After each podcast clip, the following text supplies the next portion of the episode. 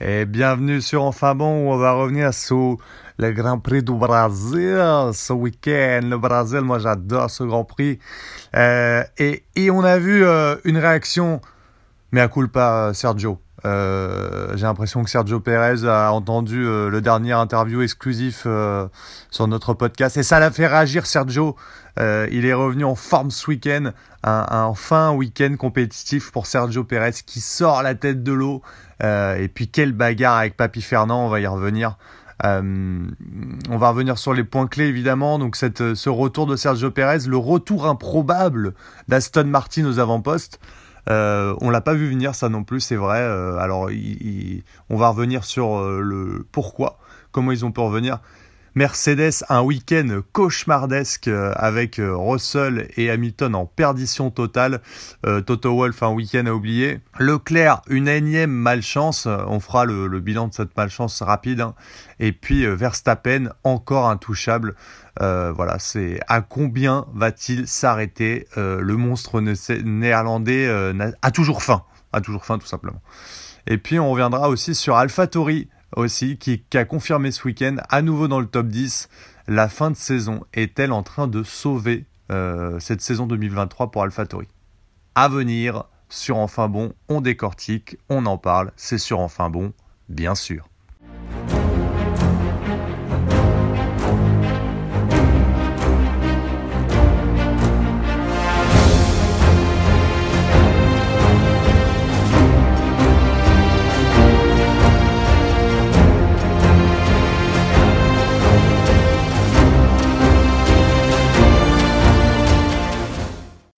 Sergio, Sergio, je te présente mes excuses, Sergio. Là, là, t'as fait le taf.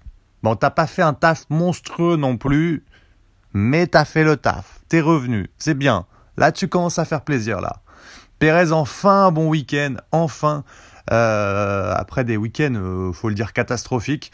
Là, un bon week-end parce que déjà les, qualifications n'ont pas été euh, catastrophiques en soi.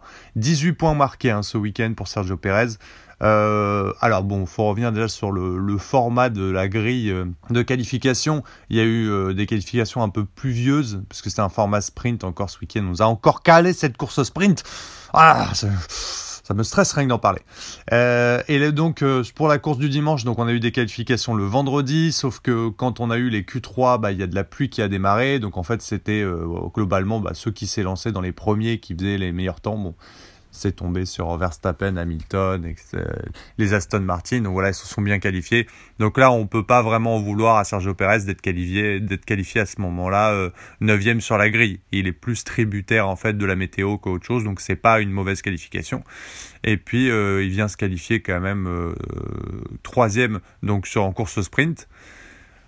Après, problème de Sergio Perez, euh, il rate ses départs euh, systématiquement, que ce soit pour la course sprint ou la course normale. Alors pour la course normale, c'était un peu moins raté, mais pour la course sprint, euh, c'était vraiment... Euh, il laisse passer euh, du coup Russell et Hamilton en course sprint, et il va réussir à repasser les deux avec un très bon rythme, il faut le dire, et, ce qui va lui permettre de sécuriser cette troisième place en course sprint.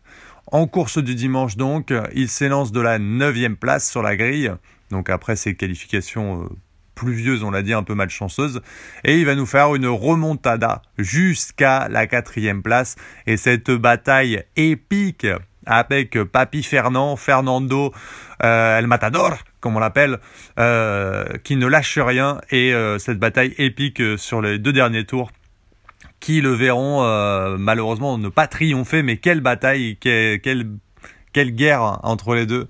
Euh, et vraiment, là, Sergio Perez aura donc mené un bon week-end et affiché un bon rythme euh, comparé à son coéquipier. Alors là, il n'a pas, pas été aidé par ses positions de départ, certes, et on peut estimer qu'il était le troisième homme ce week-end derrière Norris, mais là, il n'était pas loin de finir troisième, ce qui aurait dû être sa place. Euh, et ce, qui est plutôt euh, très bon, puisque Norris était assez impressionnant ce week-end euh, et sécurisait assez facilement les, la deuxième place derrière l'intenable Max. Mais cette bataille avec Fernando, pour y revenir, c'est avant tout le retour d'Aston Martin nos avant-postes. Aston Martin, euh, d'où sort-il? Parce que vraiment, ils étaient en perdition, ils avaient du mal à piocher quelques points. Et là, on se retrouve donc, après ces qualifications, on l'a dit, un peu particulières quand même, euh, avec euh, troisième et quatrième sur la grille. Alors, vous avez bien entendu, hein, troisième et quatrième, ça veut dire que chez Aston Martin, c'est la révolution. On a bien deux pilotes désormais. Et oui, parce qu'on a pensé, c'est vrai que toute la saison, on avait Calondo et non euh, Stroll euh, au prix de, de trois mois passés euh, au nord d'une montagne à méditer, est revenu, il s'est reset le mind comme on dit, et là il revient et il nous décroche une quatrième place sur la grille et une cinquième place en course. Ça y est, Stroll participe au point de l'écurie Aston Martin, c'est assez incroyable.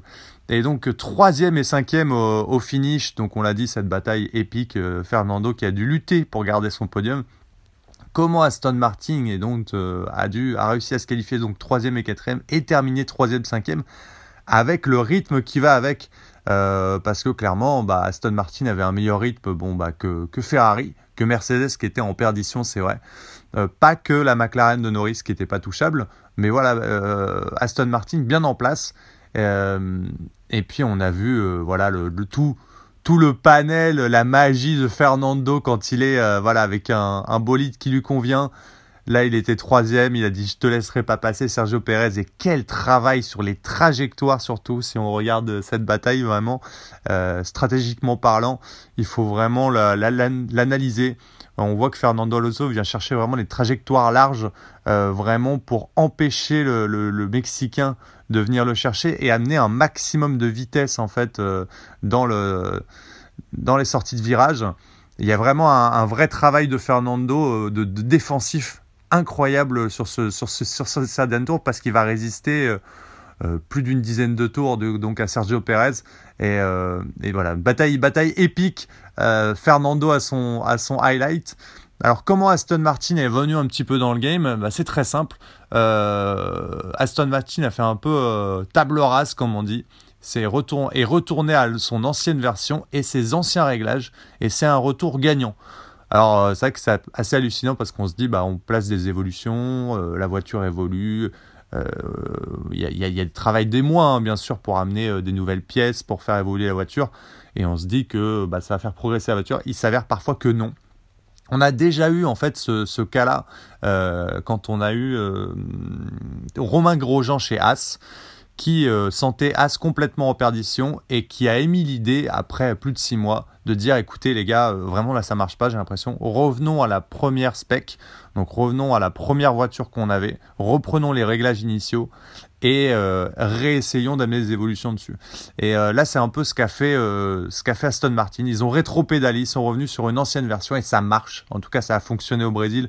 On va voir un peu ce que ça donne là, mais ça relance potentiellement le match de fin de saison avec McLaren puisque ça leur permet de rester à 21 points de McLaren, même si et ça, c'est le gros problème, l'épine du pied d'Aston Martin. Norris semble euh, vraiment insaisissable en cette fin de saison. C'est vraiment le deuxième homme derrière Verstappen désormais. Euh, en très grande forme et qui fait, euh, bah, qui apporte la moisson de points qui va avec à l'écurie McLaren. Et si Norris s'est montré en grande forme, bah, ça n'a pas été le cas de notre troisième homme du moment, c'est vrai en deuxième partie de saison, c'est Lewis Hamilton et Mercedes qui ont complètement sombré ce week-end. Quatrième et septième en course sprint, euh, quatrième pour Russell et septième donc euh, pour Lewis. Euh, Russell sur ce week-end d'ailleurs un peu plus rapide que Lewis. Et puis alors là en course c'est là perdition. Huitième pour Hamilton, abandon pour Russell qui de toute façon n'avait plus rien à jouer. Tout simplement parce qu'ils sont aux abois et ça on l'a vu dès la course sprint. En course sprint en fait on, a vu que la Mercedes avait un rythme correct mais pas non plus folichon tenait à peu près le rythme de la Ferrari. Et puis, euh, sur sa fin de relais, ses pneus étaient complètement détruits. Euh, on l'a vu sur ses pneus tendres. Euh, et, là, du coup, Hamilton a dû rendre la position pour terminer. Donc, du coup, en course sprint à la 7 place, il s'est fait doubler par Sainz, mais aussi par Tsunoda. donc il finit quand même derrière une AlphaTauri, ça fait mal, on en parlera après.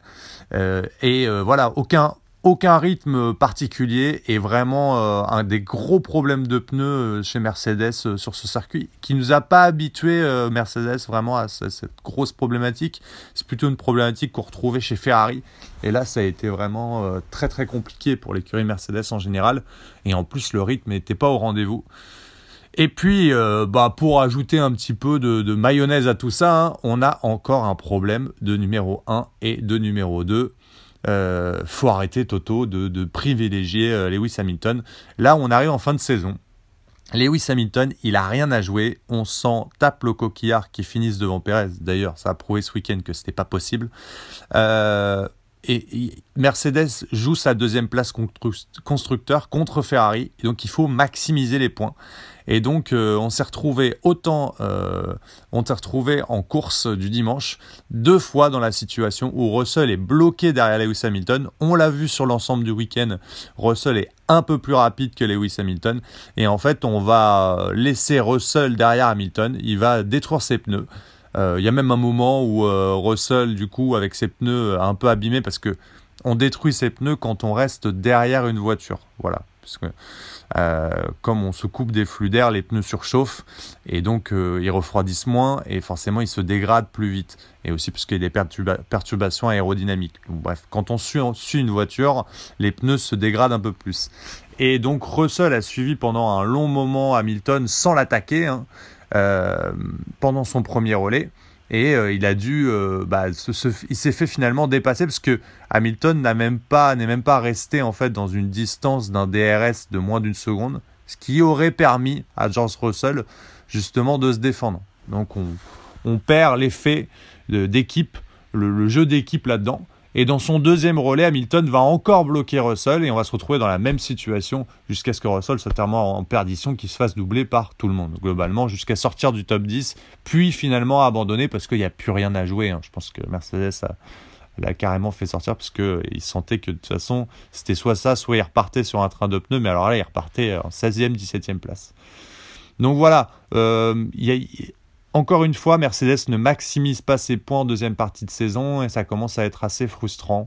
Euh, sur un Grand Prix où euh, Ferrari, malgré un abandon de Leclerc en course, on, on va y revenir, euh, Ferrari reprend deux points sur Mercedes alors que, alors que Ferrari a une voiture en moins.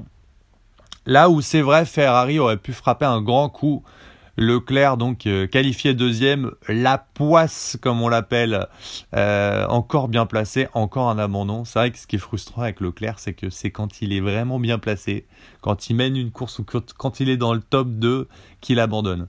Euh, Azerbaïdjan 2022, il mène, il abandonne. Espagne 2022, il est en tête, il abandonne. Là, je parle pas des fois où il se met dans le mur, hein. je parle de, des fois où sa voiture le lâche. Hein. Monaco, il prend même pas le départ. Bon, là, on sait un peu pourquoi. Hein. Il avait un peu euh, abîmé en mais il n'a pas pu euh, être réparé.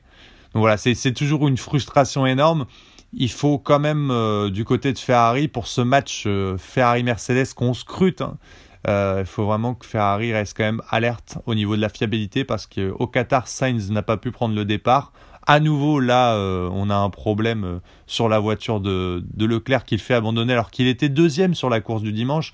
Et je pense qu'en termes de rythme, il terminait entre la troisième et la cinquième place, qui aurait fait une moisson de points très importante pour cette fin de saison. Donc il faut surveiller la fiabilité chez Ferrari.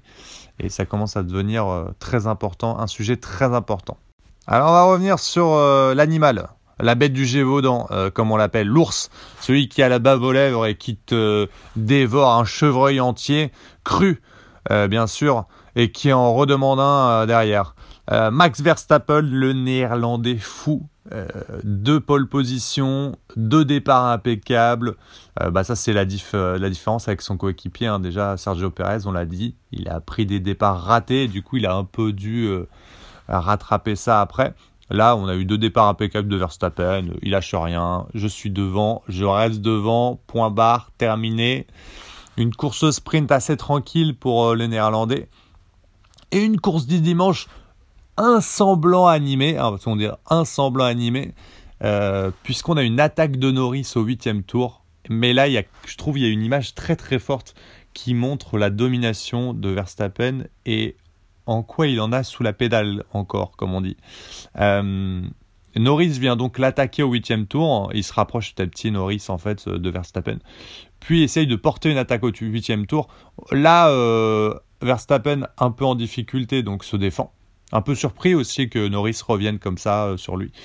Mais, euh, mais Norris, évidemment, était en, surattaque. Je pense qu'il a vu qu'il était pas très loin de Max Verstappen, donc il a essayé de pousser, pousser un peu plus pour essayer de voir s'il pouvait titiller un peu la Red Bull. Et là, euh, Verstappen se défend. Et dans le tour où il se défend, il vient coller une seconde et demie à Norris dans le tour d'après. Ça veut dire que lorsqu'il passe un gap, c'est-à-dire qu'il pousse vraiment au-dessus, euh, il crée un gap énorme avec Norris. Alors Norris avait sûrement cramé une partie de sa batterie, c'est-à-dire son, petit boost électrique pour venir un peu titiller euh, Max Verstappen, mais quand même on voit en fait le, vrai rythme de la Red Bull. Si, euh, si Max a envie de pousser, il pousse. Là, il n'est pas à fond. Il a de la marge. Hein. Pour moi, les moments où on voyait vraiment Max Verstappen à fond, euh, à fond la fond, c'est 2021 quand il était en duel avec Lewis Hamilton, parce qu'il avait un matériel qui lui permettait pas d'être euh, avantagé par rapport à, Mercedes. On, sait qu'en 2021, globalement, Mercedes était un peu au-dessus en termes de voiture par rapport à Red Bull. Et là, on avait vraiment un surpilotage de Max Verstappen à sa limite. Là, franchement, on en est loin, je pense, on est loin. Et euh, voilà, même si l'écart à la fin, il est de moins de 10 secondes avec Norris à la fin du Grand Prix, oh, il en a encore euh, pas mal sous, sous le pied, hein, je crois, le, le, le néerlandais. Alors, on va revenir quand même sur des stats euh, bah, euh, hallucinantes. 17e euh, victoire de Max Verstappen. 17e victoire sur 20 courses. C'est hallucinant. c'est un monstre. C'est un monstre. Il ne reste que des miettes pour le reste du plateau. on n'a jamais vu, moi j'ai jamais vu hein, une domination aussi incroyable, aussi pesante d'un pilote avec une écurie sur l'ensemble du plateau. C'est une ultra domination euh, qu'on n'a jamais vue dans l'histoire de la Formule 1. Euh, alors la bonne nouvelle, c'est que je pense que l'année prochaine, on verra pas pire pour le suspense. Mais vraiment, il faut, voilà, aussi saluer ces périodes-là. Il faut saluer euh, le travail incroyable de Red Bull. Il faut saluer la performance exceptionnelle de Verstappen qui, chaque course, réimpose sa domination, repart en pôle, assomme son coéquipier, c'est incroyable. Vraiment, euh, chapeau à lui. Allez, le dernier point, le back-to-back, comme on dit. AlphaTauri, back in the game. Euh, oui, ça y est, Ricky, tu nous as vendu du rêve la semaine dernière, donc maintenant ton équipe, euh, on ne parle que lui. Ricardo, tu es vraiment un homme exceptionnel qui remet toutes les écuries dans le droit chemin, comme on dit. Tsunoda et Ricardo, donc euh, déjà 6 et 8 en course sprint, les AlphaTauri euh, qui se sont mis en évidence donc euh, sur la grille de départ, 6 hein, et 8 Tsunoda qui évince en bataille Hamilton et bat une, Mercedes globalement sur chaque course. Alors déjà en course sprint, il est venu se glisser devant Lewis Hamilton. Donc on a vu en fait euh, bah, des AlphaTauri se battre avec euh, des Mercedes, mais aussi mettre une grosse pression en course sprint sur une Ferrari. Donc euh, des AlphaTauri qui sont revenus dans le game. Hein. et, et donc de Tsunoda qui est venu marquer des points en course sprint et en course du dimanche. En course sprint, il bat donc Lewis Hamilton, on l'a dit. Et en course du dimanche, bah, il bat Russell, même si Russell a abandonné. Il l'avait dépassé avant, de toute façon, donc il aurait terminé devant. Donc sur chaque course, Tsunoda qui engrange donc 5 euh, points pour AlphaTauri ce week-end. Eh bien, c'est incroyable pour cette écurie qui fait un comeback euh, en fin de saison euh, bah, salvateur, il hein, faut le dire. 16 points en 3 Grands Prix pendant que ni As ni Alfa Romeo, donc les deux concurrents directs, n'ont marqué de points.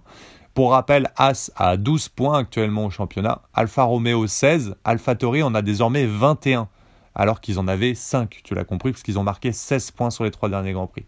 Donc Alfa Tori vient de sécuriser sa huitième place, plus ou moins.